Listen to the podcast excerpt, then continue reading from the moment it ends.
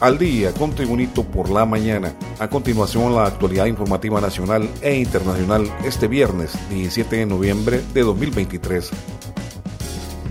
El juez de letras con competencia nacional en materia de criminalidad organizada y corrupción, Marco Vallecillo, en audiencia inicial dictó auto de formal procesamiento con la medida de prisión preventiva para los encausados Héctor Antonio Herrera, Carlos Luis Guevara, actualmente preso por el caso del mascarillazo, y Daniel Ardón, acusados de fraude a título de cooperador necesario en el caso de hospitales móviles.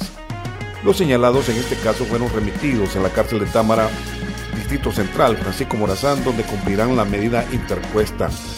En este proceso también se acusa a las exministras de Finanzas y Salud, Rocío Tábora, con detención judicial por fraude y violación a los deberes de los funcionarios y Alba Consuelo Flores, prófuga de la justicia acusada por fraude y violación a los deberes de los funcionarios respectivamente.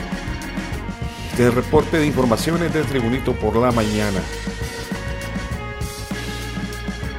Tela Atlántida. Una madre desesperada, Magna Molina, vive una angustia insoportable desde el jueves 9 de noviembre pasado cuando su hijo, Yasser Alessandro Cortés Cook, de de 9 años, fue llevado por su padre, Darwin Noé Cortés, sin su consentimiento y aún no lo ha regresado. La desesperación ha llevado a la familia a compartir un emotivo vídeo a través de redes sociales donde el hermano de Magna Molina, Héctor Fernando Cook Molina, hace un llamado desgarrador pidiendo ayuda para localizar al menor. Estoy haciendo este vídeo como desesperación, ella es mi hermana, yo no soy padre, pero entiendo su desesperación.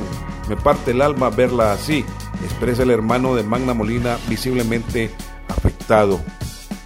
Continuamos con las informaciones. Honduras debe resolver el problema de tierras y desmilitarizar el Bajo Aguán, una zona en el Caribe del país, para resolver el conflicto agrario en el que han muerto más de 200 personas en los últimos años, según un informe presentado este jueves en Tegucigalpa. La principal causa de la violencia en el Bajo Juan es la legalidad de las propiedades en disputa, destaca el informe titulado Conflicto agrario en el Bajo Aguán, causas estructurales, características de la disputa social y un nuevo enfoque para una salida democrática. El estudio presentado por el Centro de Estudios para la Democracia de Honduras, CESPAC, indica que el conflicto tiene como epicentro un masivo movimiento agrario y un poderoso grupo de agroexportadores de palma africana con históricos vínculos con el poder del Estado. Más informaciones. El presidente del Congreso Nacional, Luis Redondo, señaló que cada vez que le dice sí a las peticiones de la bancada de oposición, ellos boicotean las propuestas. Como ejemplo, citó que en el proceso de elección del fiscal general, el Partido Nacional aceptó los candidatos que proponían para las máximas autoridades del Ministerio Público, con la condición que ellos iban a escoger al director de fiscales.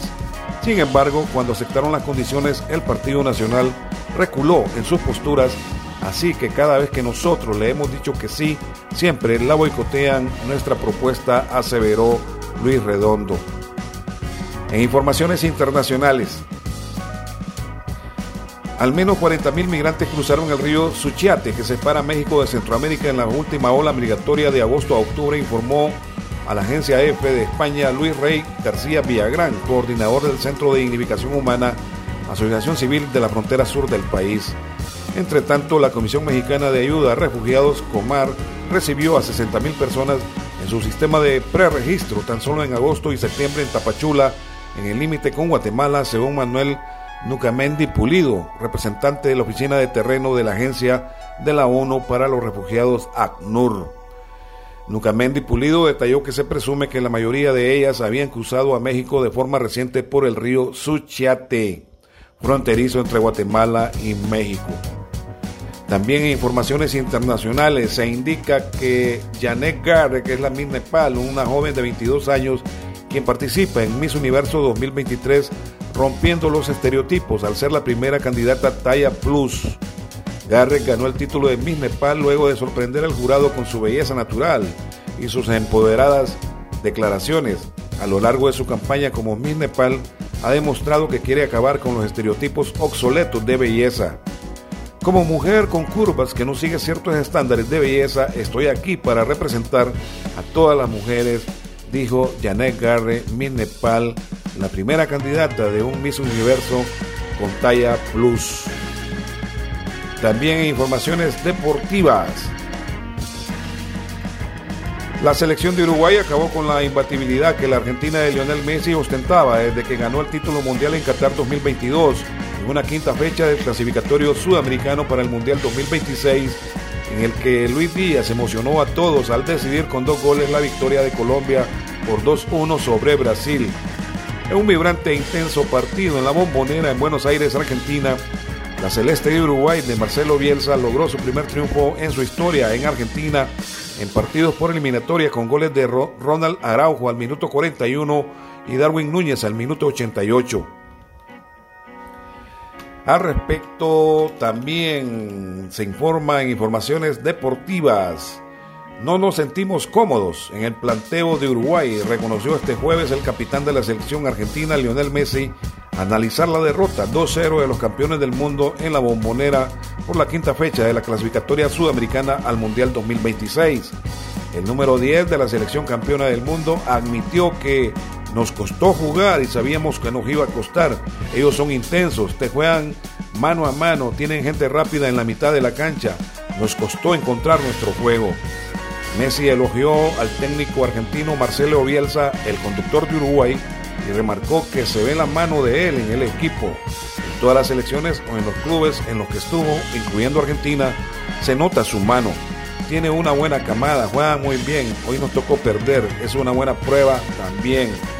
Podía pasar esto y hay que levantarse y hacer un gran partido en Brasil, señaló el astro argentino Lionel Messi luego de la derrota 2-0 frente a Uruguay en el propio estadio de la Bombonera. También informaciones deportivas. Se llegó la hora. Es momento clave del nuevo proceso del colombiano Reinaldo Rueda Rivera. Un gran resultado ante la selección de México despejaría dudas de su trabajo, mientras si Honduras naufraga y es goleado esta noche en el Estadio Nacional de Tegucigalpa, acrecentaría el negativismo de cierto sector de la visión hondureña. Hoy, en el Estadio Nacional Tuclés se vivirá un partido que abriga esperanzas, pero que además puede marcar el rumbo de una eliminatoria que se supone que no será tan complicada sin los grandes del norte, pero que en realidad tampoco será muy fácil. En esta ocasión, un boleto a la Copa América está en juego y si Honduras lo asegura desde ahora, dará un golpe de autoridad en donde podemos volver a soñar con cosas grandes con nuestra selección nacional. En el marco no habrá variantes, ataja Eric Mengiber. Quizás la duda razonable en la estructura del medio campo, puesto que Honduras debería en casa manejar el partido donde es bastante lógico ver a los seleccionados de Olimpia, Jorge Álvarez, Edwin Rodríguez, Carlos Pineda, acompañados de David Flores. Pero Rueda puede sorprender con otros jugadores, entre ellos Alex López. En el ataque se espera una dupla, Anthony Lozano con Luis Palma o Albert Ellis pero igual el seleccionador colombiano podría sorprender con Rigoberto Rivas o Brian Roches.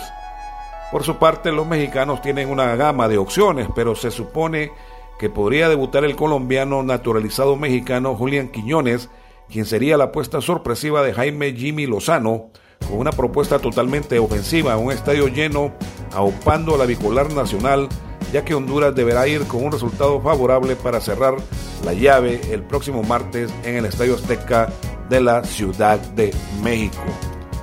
Este ha sido reporte de informaciones de Tribunito por la mañana de hoy, viernes 17 de noviembre de 2023. Tribunito por la mañana te da las gracias y te invita a estar atento a su próximo boletín informativo.